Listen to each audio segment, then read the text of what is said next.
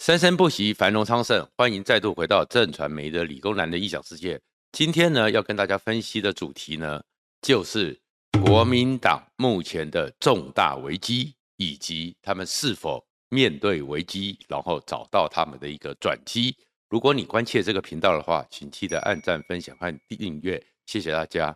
讲到国民党呢，我相信从三月四号以来，整个国民党的情绪呢，就非常的复杂。那种复杂的情绪里面呢，就是他们的最强的母鸡侯友宜到底怎么了？侯友宜一个是他个人的问题，我上次也有分析过侯友宜的三大致命性格上、政治人格上的缺点，当然会让他在国民党内对他有所质疑。那另外一个呢，是当整个民进党看起来已经走出了一一二六惨败的那种阴霾，正在整军向前的时候，国民党呢，却看起来是越来越低迷，越来越没有机会，而且最强的母鸡，除了在三月的时候，三月四号的时候被很多人质疑他太过自我、太过自保、太过自私，母鸡不下蛋，引起了他们内部里面反侯的一些声浪不断的出现，造成的一个重大冲击，尤其是其他的选民在看的时候，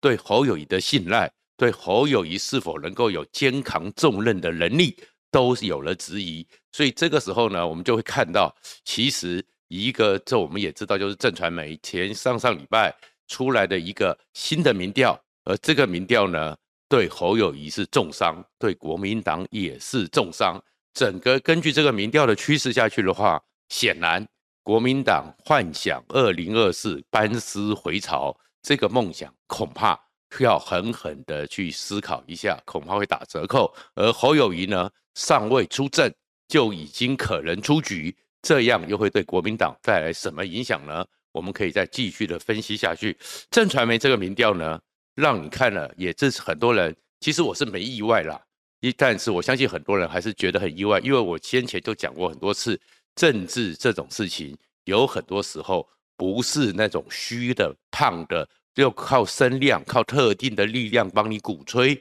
然后不要以为人民是笨蛋。台湾人民经过了三四十年的民主历练，自有看法，只是不想表达而已。当时我就说侯友谊一定会继续走下坡，但是也没想到来到这么快。根据正传媒的民调，如果在沙卡都的情况之下，整个赖清德是三十九点三，而侯友谊只剩二十七点八，输了十一点五。这样的一个比例是非常高的。如果以国民党的惯性来讲，泛蓝的选民惯性来讲，其实恐怕选举的时候那种动员的情绪和强度，恐怕侯友谊还会输给赖清德更多。而柯文哲呢，有十八点二。但是呢，如果说是郭台铭参选，而侯友谊没参选的话呢，那简直就是压倒性的胜利。而柯文哲就在有郭台铭、赖清德之下，还是有十八点六，这个数据其实非常有意义，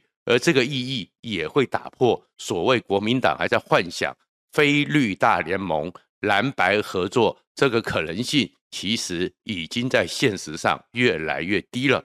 然后在这里面呢，当当然，郑传媒也问了，如果是赖清德跟侯友谊直接对决，赖清德还是压倒的。侯友谊、赖清德是四十四点四，侯友谊是四十点二，相差百分之四点二，大于误差范围，也代表着赖清德领先这个侯友谊是扎扎实实的。这里面就会看到说，侯友谊其实他会出现一个大问题，那你还真的要被征召吗？征召侯友谊对于国民党的选举还有意义吗？母鸡真的还是最强的母鸡吗？恐怕这是国民党是一个。核心的重要的一个考验，而另外一个情况呢，就是柯文哲。柯文哲呢，虽然呢现在情势低迷，然后也有人嘲笑他要去美国，好像受到的待遇也不高。可是从这个民调里面，加上先前的时候中广盖洛普的民调里面，甚至柯文哲跟郭台铭还会大赢朱侯友谊和朱立伦这样的情势以下，其实可以看得出来，就政治上的。最大的战略意义来讲，柯文哲不会退，所以只有蓝绿对决这样的情况，几率是非常低的。沙卡都的几率非常高，柯文哲当然在这样目前的局势里面，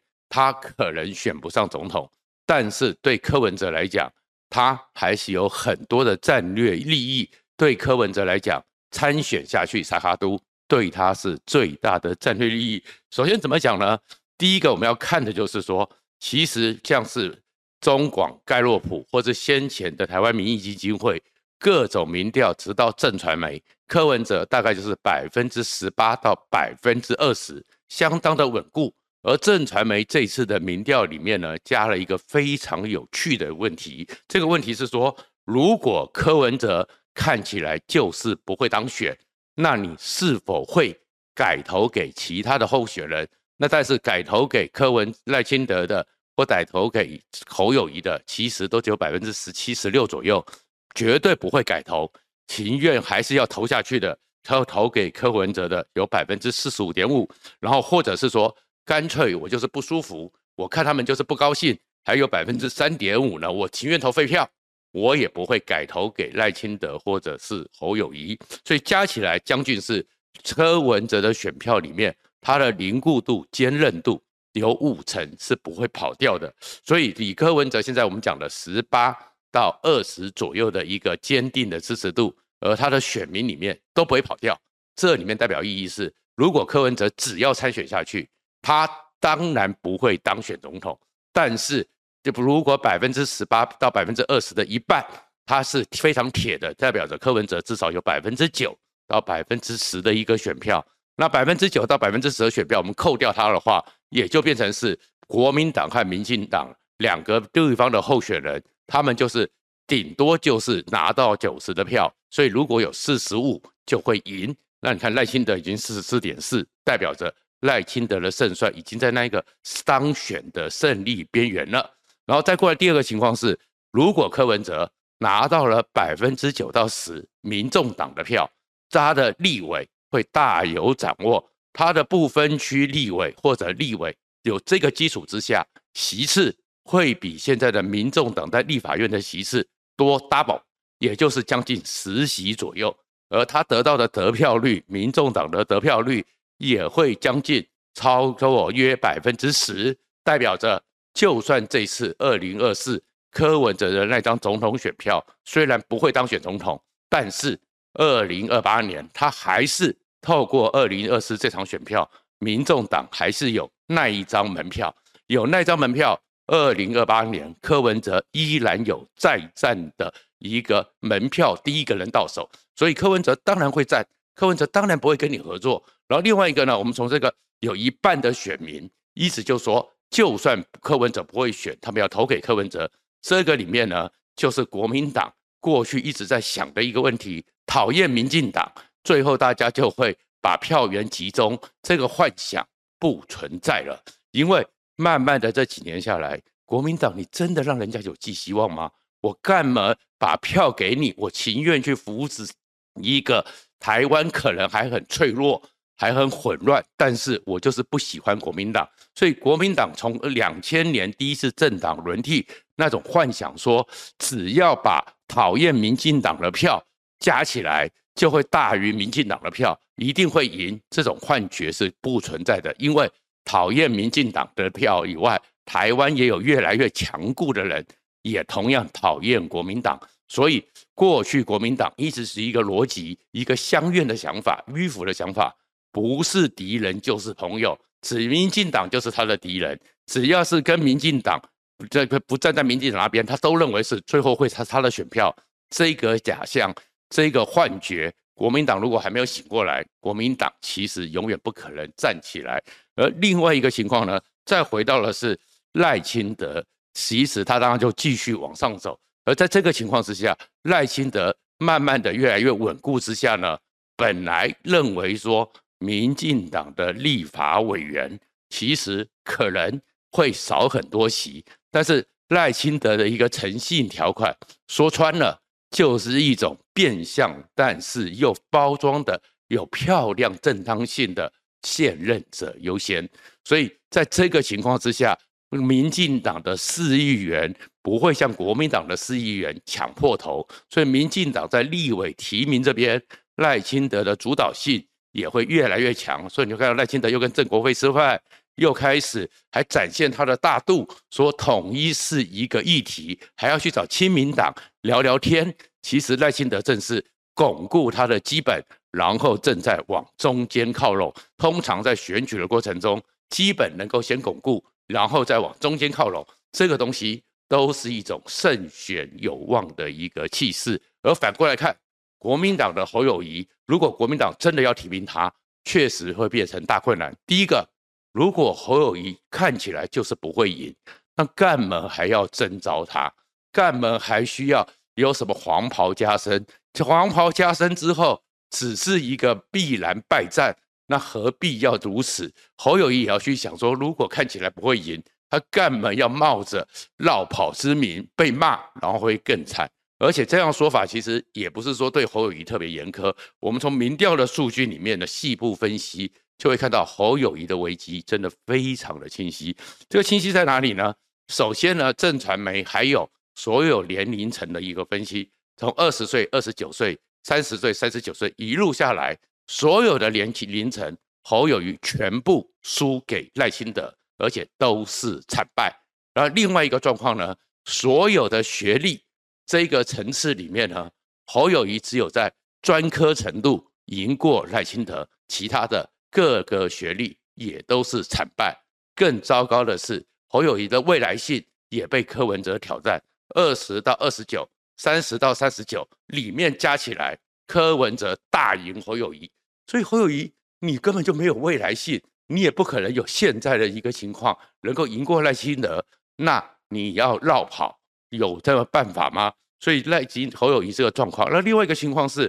到底台湾的选民还是很清楚，中央政府国家定位这样的一个局势，跟你做好路平灯亮水公通那个是不一样的。所以在这里面呢，分地区的细部分析里面，过就在侯友谊的本命区新北市，赖清德拿到了四十五点零，柯文哲拿到了十七点二。那你侯友谊不是说我赢了四十五万票，新北市都支持我吗？没有，他们里面只有二十六点九，代表着新北市民投票投给你更大的比例，就是希望你好好做市长，那好好做市长，你就不要落跑。所以在这个局面里面，侯友宜就要继续的受挫，而且不但是这个本命区受损，国民党对他的疑虑，因为你自己表现的太过自我，太过自保。其实你会看到的，就是一个网络媒体的一个趋势民调里面，卢秀燕他的一个好感度高于侯友宜的两倍。卢秀燕也跟侯友宜一样，是六都的连任市长，也是一个长期有历练的人，而且基本上在这选区的选盘上也是非常的稳固。但是卢秀燕至少做了一件事情：国民党有事就是卢秀燕的事，不管他是不是全力以赴，至少。虚应故事以上的善尽义务，他都做到了。但是你侯友宜呢，不但没有善尽义务、虚应故事，还躲得远远的。所以你会看到说，在整个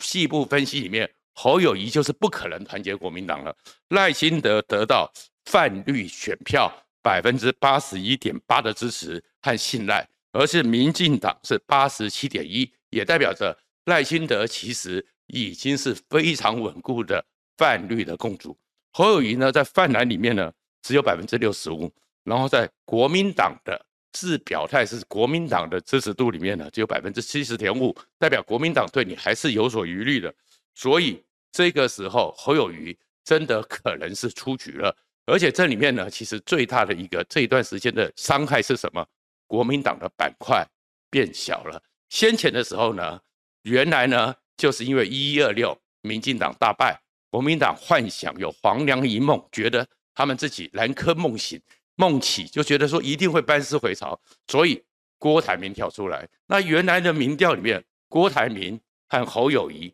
都是领先群，两个人呢都可以拿到三成以上。而那时候民进党正弱，赖清德只有两成多，所以呢，侯友谊和郭台铭看似一个等腰三角形，那那个底呢？就是朱立伦一成不变，大概百分之十左右。但是侯友宜和郭台铭看起来是非常强大的，但是因为郭台铭的过去这段时间太急切了，我也讲过他犯了十大错误，自我折损，所以郭台铭变小了。但是侯友谊呢，因为他那个边还非常稳固，然后朱立伦还是一成不变，所以呢，等腰三角形变成一个钝角三角形，而这样钝角三角形会好像是非侯不可。可是现在侯友谊自己又把自己搞小了，所以侯友谊这个三角形的边长也变小了，变小之后又回到了锐角三角形。侯友谊也许还是最大边，但是当郭台铭的边长变小，侯友谊的边长也变小，朱立伦的一成不变，其实是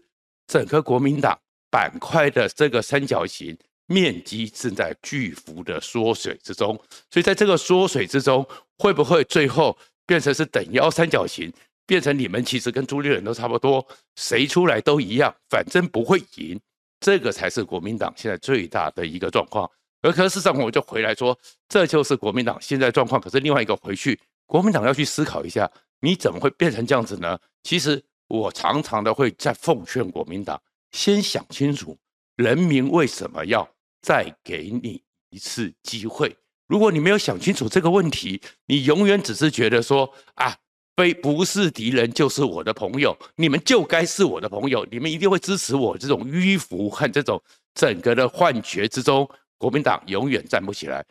但是，当然，民进党确实有时候很让人讨厌。民进党呢，其实有些性格真的跟共产党差不多，所以有人会说他们叫绿共，真的就是什么？民进党常常很多的，尤其是侧翼。是，或者是一些比较极端、掌握声量话语权的一些民代和名嘴，